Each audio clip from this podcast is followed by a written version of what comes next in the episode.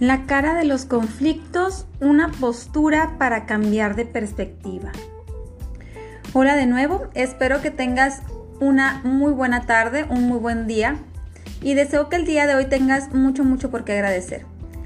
Quiero iniciar mencionando algunas frases comunes y que de seguro si estuviéramos ambos platicando, pues tendríamos un debate sobre el significado que, que tienen esas frases, si son verdaderas o no o inclusive qué nos parecen, ¿no? La primera frase es, como tratas a los demás, seguro te tratarán. La siguiente frase es, lo que das, recibes. Que bueno, no necesariamente sucede así. Las personas no tienen la obligación de actuar o portarse con nosotros como yo espero que se porten, como yo deseo o imagino que me tendrían que tratar. Pero bueno, es una forma de decir que de alguna manera nuestras actitudes tienen algún efecto en los demás. Bien, y eso es bien importante. Otra frase un poco distinta, pero que para la historia que te voy a contar aplica muy muy bien, es la frase todo depende de los ojos o cristal con que lo mires. Estas tres frases se relacionan con el relato que se llama La sala de los mil espejos. Se trata de lo siguiente. Hace mucho, mucho, mucho tiempo, en un apartado pueblo de Nippon, se construyó una casa con mil espejos. Un perrito, al que no le estaba yendo nada bien ese día ni los días anteriores, tenía un gesto que a pesar de ser un animal, podía notarse que estaba alterado. Gruñía, ladraba y hasta su rostro se mostraba torcido. El perro decidió acercarse para ver qué había adentro de esa casa y por supuesto se encuentra, abre la puerta y se encuentra a mil perros más con cierta expresión de enfado. Se sintió amenazado, les ladró y lógicamente sus imágenes, sus mil imágenes hicieron el mismo gesto y el eco se devolvía como sonido, ¿no? Entonces mil perros le estaban ladrando. Rápidamente cerró la puerta, y salió corriendo para esconderse en su casa pensando, bueno, yo no sé por qué los habitantes de este pueblo van tan entusiasmados a esa casa cuando es el peor lugar del mundo. Ese lugar es el más horrible y nunca, nunca volveré a él. Mientras que otro perrito del mismo pueblo, que no era tan infeliz como el anterior que te acabo de describir, también quiso ver la casa de los mil espejos por dentro, y así entusiasmado se acercó a la puerta. Y al entrar, el perro felizmente se asombró de que había mil perros más que le miraban, le sonreían y por si fuera poco, hasta le movían la cola. Al volver a su casa pensó que bueno, qué lugar tan maravilloso, qué lugar tan agradable y que ojalá pudiera visitarlo más a menudo. ¿Qué te parece esta pequeña historia? Y te invito a reflexionar. reflexiona un poco conmigo. Piensa en esa última ocasión en donde hayas tenido un conflicto con alguien y que por más intentos que hicieron no pudieron quedar conformes, pues ninguno de los que estaban teniendo ese conflicto. No pudieron llegar a un arreglo. O que inclusive ambos o cualquiera de los dos terminó con un problema, ambos terminaron con un problema encima. ¿Qué actitudes? Te pido que tomes una hoja así rápidamente o puedas enumerar. ¿Qué actitudes son las que tomaste? Si tú pudieras hacer una lista, a lo mejor podrías poner, este, si en tu caso tuviste la oportunidad de aclarar la situación, a lo mejor sentiste pena, a lo mejor evadiste una conversación, a lo mejor le pusiste demasiada energía a una conversación, a lo mejor te fue difícil ponerte en el lugar del otro, entender su punto. Y bueno, ya que pauses este podcast y puedas poner tu lista de actitudes que tomaste, identifica de esas actitudes cuáles se repiten en algunos otros conflictos que hayas tenido en los últimos meses o años, que a lo mejor te hayan hecho hasta sufrir, ¿no? Aquí encontraremos una información brillante de cómo estamos, cómo estamos procediendo nosotros mismos, esa información sobre nosotros mismos. Esas serán cosas que a lo mejor tendré que consultar o tendré que estudiar para evitarlas o hacerlas diferente. Ahora recuerda la última vez que pudiste resolver un conflicto. Igual te pido que me ayudes haciendo una lista.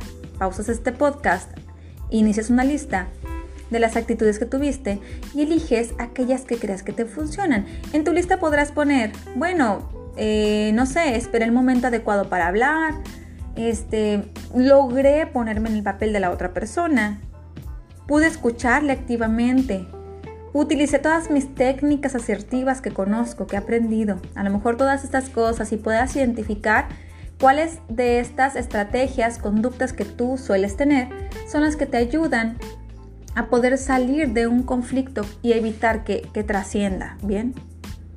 Definitivamente, encontrar los medios para mejorar nuestras relaciones con los demás provocará mayor tranquilidad en nosotros mismos, mayor sensación de satisfacción, disminución de nuestros conflictos, por lo tanto, mayor energía. Fíjense que hace algunos días yo me ponía a reflexionar sobre los efectos del estrés la sensación de desesperanza en las personas o la falta de descanso y los efectos que tiene nuestra salud. Que en resumen, bueno, afecta nuestro sistema inmunológico y nos deja también más propensos a afectaciones emocionales. Esto no es nuevo. Sin embargo, una persona que logra reducir su estrés, su angustia, bueno, puede permanecer con más energía, descansa mejor, mejora sus procesos mentales y por supuesto goza de mejor salud. Con esta pequeña reflexión que te comparto, sin duda podemos encontrar que el buscar ambientes saludables nos ayudará a disminuir esta tensión y por supuesto a mejorar nuestra sensación de bienestar. Nosotros mismos podemos ser este inicio de este cambio en la mejora de nuestro ambiente. Todo el día y todos los días tenemos la oportunidad de hacerlo, primero con nuestra familia, nuestros compañeros de trabajo, nuestros clientes, por más difíciles que parezcan.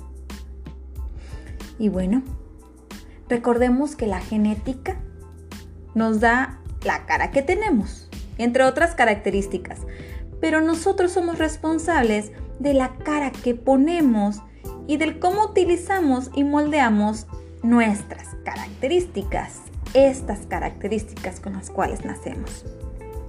Y retomando un poco lo que te mencioné un poquito arriba, un poquito antes, pues es importante darnos cuenta de que las características nos ayudan a mejorar nuestras relaciones y sobre todo, qué características nos están acercando más a los conflictos que duran y trascienden.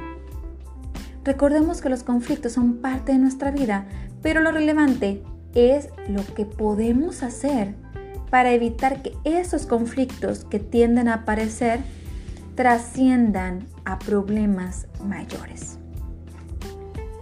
Con esto me despido de este podcast, te deseo una linda tarde, una linda mañana y espero tus comentarios a través del chat, WhatsApp, por mail o si deseas contactarme. Mi nombre es Liliana Solano de Desarrollo Humano en Plaza Los Mochis. Hasta pronto.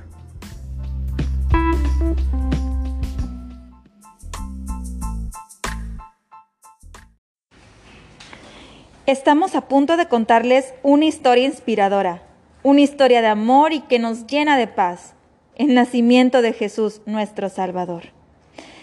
El ángel Gabriel fue enviado por Dios a una ciudad de Galilea llamada Nazaret buscando a una virgen que estaba comprometida con un hombre perteneciente a la familia de David, llamado José.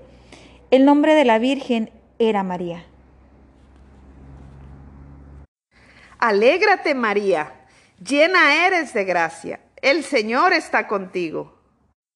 Al oír estas palabras, ella quedó desconcertada y se preguntaba qué podía significar ese saludo, de qué se trataba el mensaje que el ángel le había dado. Pero el ángel le dijo,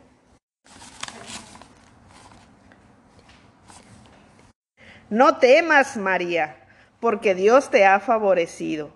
Concebirás y darás a luz a un hijo y le pondrás por nombre Jesús. Él será grande y será llamado el hijo, el hijo del Altísimo. No, ya me equivoco. Estamos a punto de contarles una historia inspiradora, una historia de amor y que nos llena de esperanza, el nacimiento de Jesús, nuestro Salvador. El ángel Gabriel fue enviado por Dios a la ciudad de Galilea llamada Nazaret, buscando a una virgen que estaba comprometida con un hombre perteneciente a la familia de David, llamado José. El nombre de la virgen era María. El ángel entró a su casa y le saludó diciendo, Alégrate María, llena eres de gracia, el Señor está contigo. Al oír estas palabras ella quedó desconcertada y se preguntaba qué podía significar ese saludo, de qué se trataba el mensaje que el ángel Gabriel le había dado. Pero el ángel le dijo, No temas, María, porque Dios te ha favorecido. Concebirás y darás a luz un hijo, y le pondrás por nombre Jesús. Él será grande y será llamado Hijo del Altísimo. El Señor Dios le dará el trono de David, su padre. Reinará sobre la casa de Jacob para siempre y su reino no tendrá fin. Alégrate porque tendrás la gracia de Dios. María le dijo al ángel, ¿Cómo puede ser eso si yo no tengo relaciones con ningún hombre? El ángel le respondió, El Espíritu Santo descenderá sobre ti y el poder del Altísimo te cubrirá con su sombra. Por eso el niño será santo y será llamado Hijo de Dios, porque no hay nada más imposible para Dios. María dijo entonces, Yo soy la servidora del Señor, que se cumpla en mí lo que has dicho y que se haga su voluntad. En eso el ángel se alejó. Llegó el momento en el que María y José tuvieron que viajar. En aquella época apareció un decreto del emperador Augusto ordenando que se realizara un censo en todo el mundo.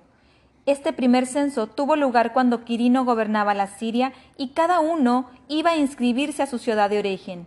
José, que pertenecía a la familia de David, salió de Nazaret, ciudad de Galilea, y se dirigió a Belén de Judea, la ciudad de David, para inscribirse con María, su esposa, que estaba embarazada. Ya cansados de caminar, José dice, María, vamos a tocar esa puerta. Posadero, ¿hay posada? Es que venimos desde muy lejos. No, no hay posada por ahora. Aléjense. Por piedad, bríndenos posada, pues mi esposa está encinta y ha llegado el momento en que dará a luz. No, ya te dije que no hay posada, pues la casa está llena y ya no caben más personas. Mientras se encontraban en Belén, después de caminar por un tiempo pidiendo posada, se dio cuenta que había llegado el momento de ser madre. Solo había encontrado un pesebre en donde se instalaron, y María dio a luz a su primogénito, lo envolvió en pañales y lo acostó en el pesebre, porque no había otro lugar en donde ellos podrían albergarse. En esta región acampaban unos pastores que vigilaban por turno sus rebaños durante la noche. De pronto se aparece el diablo y les dice, Ja, ja, ja, ja. Regresen a sus labores y no hagan caso de llamados. Tienen que cuidar a sus animales y no distraerse. No hagan caso de noticias que solo les quitarán el tiempo. No teman, porque les traigo una buena noticia, una gran alegría para todo el pueblo. Hoy, en la ciudad de David, les ha nacido un Salvador, que es el Mesías, el Señor, y esto les servirá de señal. Encontrarán a un niño recién nacido, envuelto en pañales y acostado en un pesebre. Y junto con el ángel apareció de pronto una multitud de ejército celestial que alababa a Dios diciendo, Gloria a Dios en las alturas. Y en la tierra paz a los hombres amados por Él. Después que los ángeles volvieron al cielo, los pastores se decían unos a los otros, Vayamos a Belén y veamos lo que ha sucedido y que el Señor nos ha anunciado. Sí, sí, vamos, vamos a adorarlo. Vamos, Vamos, sí, vamos.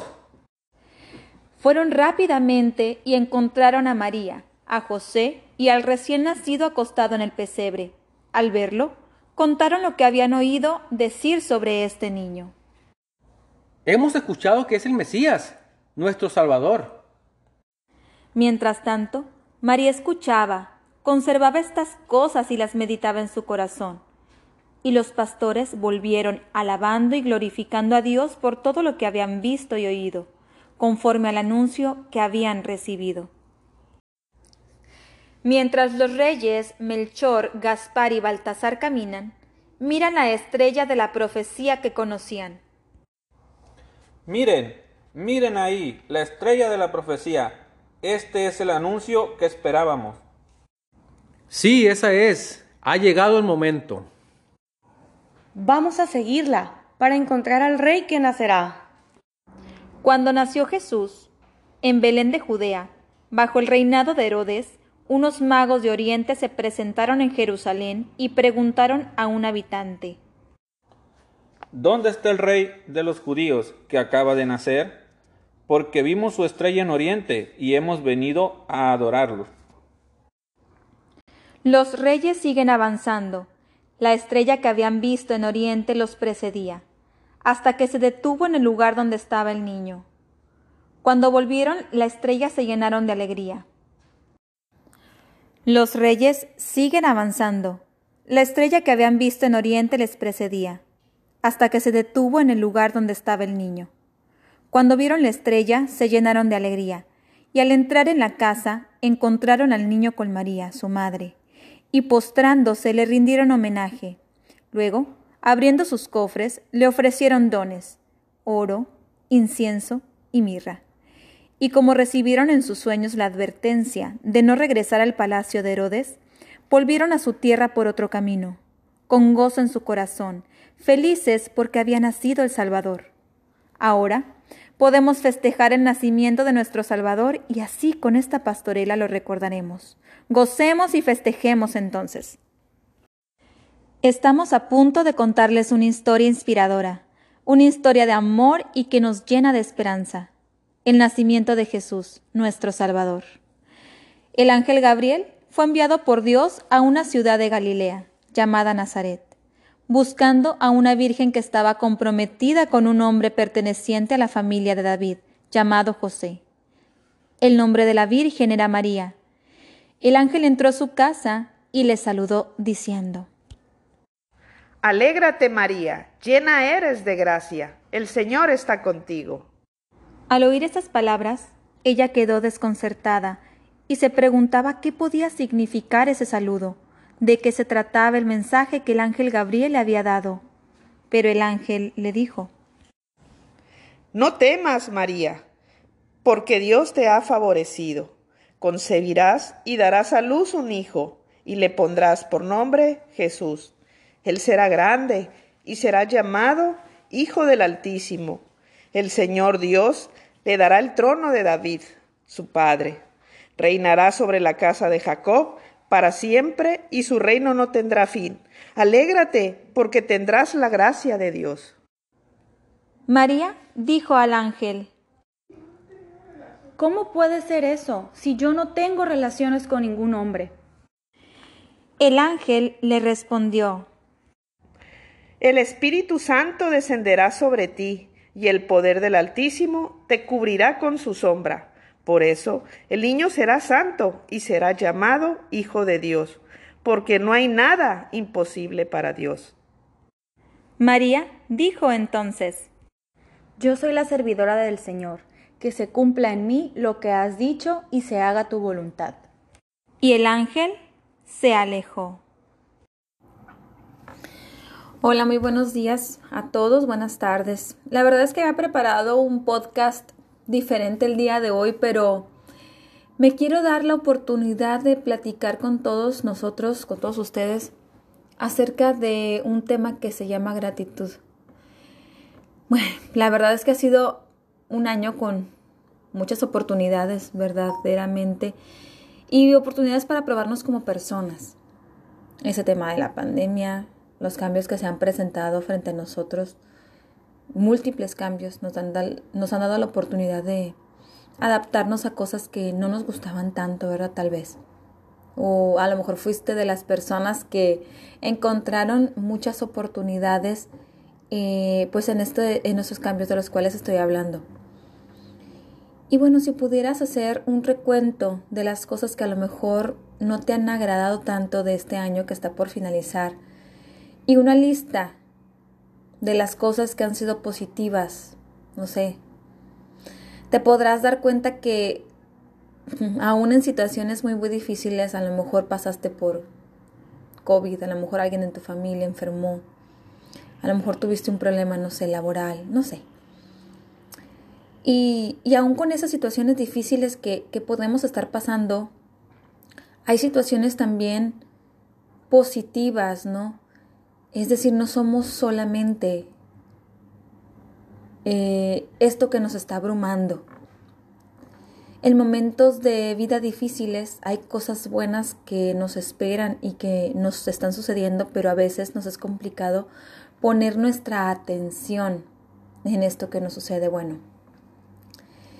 Es decir, nada, nada de lo que nos sucede, o aunque lo podamos pensar, es total, totalmente bueno, pero nada tampoco es totalmente malo.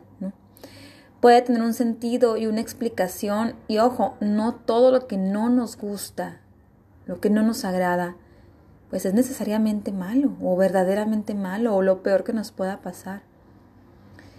Aquí el punto es, es que si pudiéramos enfocar un poquito más nuestra atención en estos aspectos buenos, agradables de nuestra vida, y bueno, encontrarle un sentido a lo que no nos gusta, a lo que no nos gusta tanto, tanto, ¿verdad? Podríamos disminuir esta sensación de angustia, de depresión, que súper de moda en, esta, en este tiempo es bastante común. Y esta angustia, esta depresión es causada precisamente por esto, por enfocar nuestra atención en lo que no nos está gustando, en lo que no está bien en nuestra vida. Eh, en cambio, si nosotros pudiéramos, porque es algo de poder, ¿no? ¿no? No es tan fácil de repente, pero si pudiéramos enfocar esta atención en, en lo que sí nos sale, en lo que existe además de mi problema actual, pues por supuesto sería mucho más fácil tener una sensación de confort y sobre todo fortalecer nuestra gratitud. Agradecer y saborear lo que sí nos sale bien nos ayuda así de primera mano pues a mantener un sistema emocional más sano. Darle mayor sentido a esto, eh, a esto de la gratitud, pues bueno, te cuento que una persona agradecida pues presenta mejor estado de ánimo, sistema inmunológico más fortalecido, por lo tanto, bueno, pues enferma menos. Suele tener mejor relación con las personas, con el entorno, confía en su futuro y pues por lo tanto, pues tiene menos angustia, menos ansiedad. Y yo creo que es una promesa muy buena. Creer que puedo presentar menor angustia, menor ansiedad y sentirme más cómoda con lo que tengo, con lo que soy, con lo que vivo. Por supuesto, me haría sentir, sentir mejor, fortalecería mi sistema emocional. Pero bueno, ¿es la gratitud una característica con la cual nazco? Esa es pregunta. Es decir, ¿nací siendo agradecido? La verdad es que no. El agradecimiento es una de las tantas, tantas características y actitudes que aprendemos y necesitan fortalecerse a lo largo de la vida, ¿no? Si consideras que es difícil darte este momento para poner atención en lo que sí tienes, en lo que sí te sale bien, en lo que te hace sentir contento, en esto que afortunadamente tuviste por un tiempo, aunque en este momento no lo tengas. Si se te dificulta este proceso, bueno, pues es momento de empezar a fortalecerlo, empezar a fortalecer el sentido de gratitud. Recordar que nuestra vida es un complemento. No solo soy un individuo, no solo soy Liliana. No solo soy pareja o no solo soy una trabajadora. No solo, no solo soy un padre o madre de familia, sino que soy todo eso. Y no solo eso, pues muchas cosas más. Cuando algo no va bien en casa o en el trabajo y parece que las opciones se acaban, que el mundo se viene encima, es una sensación que podemos describir así, ¿no? Como que el mundo se viene encima. Ese es el momento en el que podemos recordar, a ver, es verdad, tuve un conflicto con un compañero, a lo mejor un amigo que quiero tanto. Y bueno, buscaré la manera de arreglarlo, pero por lo pronto, ¿qué otras áreas de mi vida esperan para ser disfrutadas o tengo para disfrutar? No solo soy una situación, soy un todo. Y bueno, para fortalecer un poquito más esto de la gratitud, con todas estas promesas que nos, eh, que menciono, ¿no? Que tiene la gratitud, esas promesas, pues de sistema inmunológico, más fortalecido, mejores relaciones, etcétera, ¿no? Bueno, pues para fortalecerlo, te pido que hagamos algunas prácticas muy sencillas. La primera es que al finalizar el día, hagas un recuento de las cosas que sí te salieron bien y sí te gustaron y bueno, si te es posible, date un tiempo para recordarlo, para saborearlo, para disfrutarlo. Y bueno, esto a cabo de un mes pues será como pan comido. Pero si ya haces esta, esta práctica, si ya la tienes como muy mecanizada, si ya lo tienes eh, como parte de tu dinámica diaria, bueno, pues te pido que hagamos otra actividad. Esta actividad se llama el frasco de la felicidad y se trata de lo siguiente, puedes elegir un frasco vacío, puede ser de mayonesa, leche, etc. Y pedirle a tu familia que lo decoren juntos. Cortar papel o poner post-it cerca y colocarlo en un lugar común en tu casa, para que todos puedan tener acceso a él. La actividad consiste en que los miembros van a necesitar poner un papel con al menos una situación diaria por la cual puedan agradecer o simplemente que les haya agradado de su día o algo similar que pueda ser positivo. El objetivo es llenar el frasco con papelitos y aquí lo ideal es poder elegir una fecha especial para leerlo juntos, que esta fecha especial puede ser el siguiente domingo cuando sales a desayunar o a comer están en familia y pues en vez de jugar no sé bingo, eh, o algún otro juego de mesa, pues poder sacar los papelitos y poder recordar esto tan bello que pudo haber escrito algún miembro de la familia. Y bueno, vas a decir, a lo mejor tengo poquito tiempo. Si eres una persona que considera que tienes muy poco tiempo para esto, pues será una excelente práctica para poner tu atención en el presente, ayudarle a tu familia a aprender sobre gratitud y sobre todo propiciarás una sana convivencia en familia mediante este juego sencillito, ¿no? Y bueno, si pudieras empezar por el día de hoy, hoy que me escuchas, ¿qué agradeces?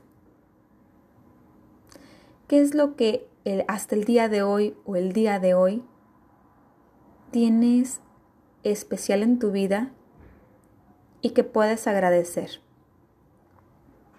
Con esta pregunta te dejo, reflexionando espero si tienes algún comentario, algo que contarme, compárteme, compárteme esos comentarios por mail, por WhatsApp, quiero, quiero saber qué opinas.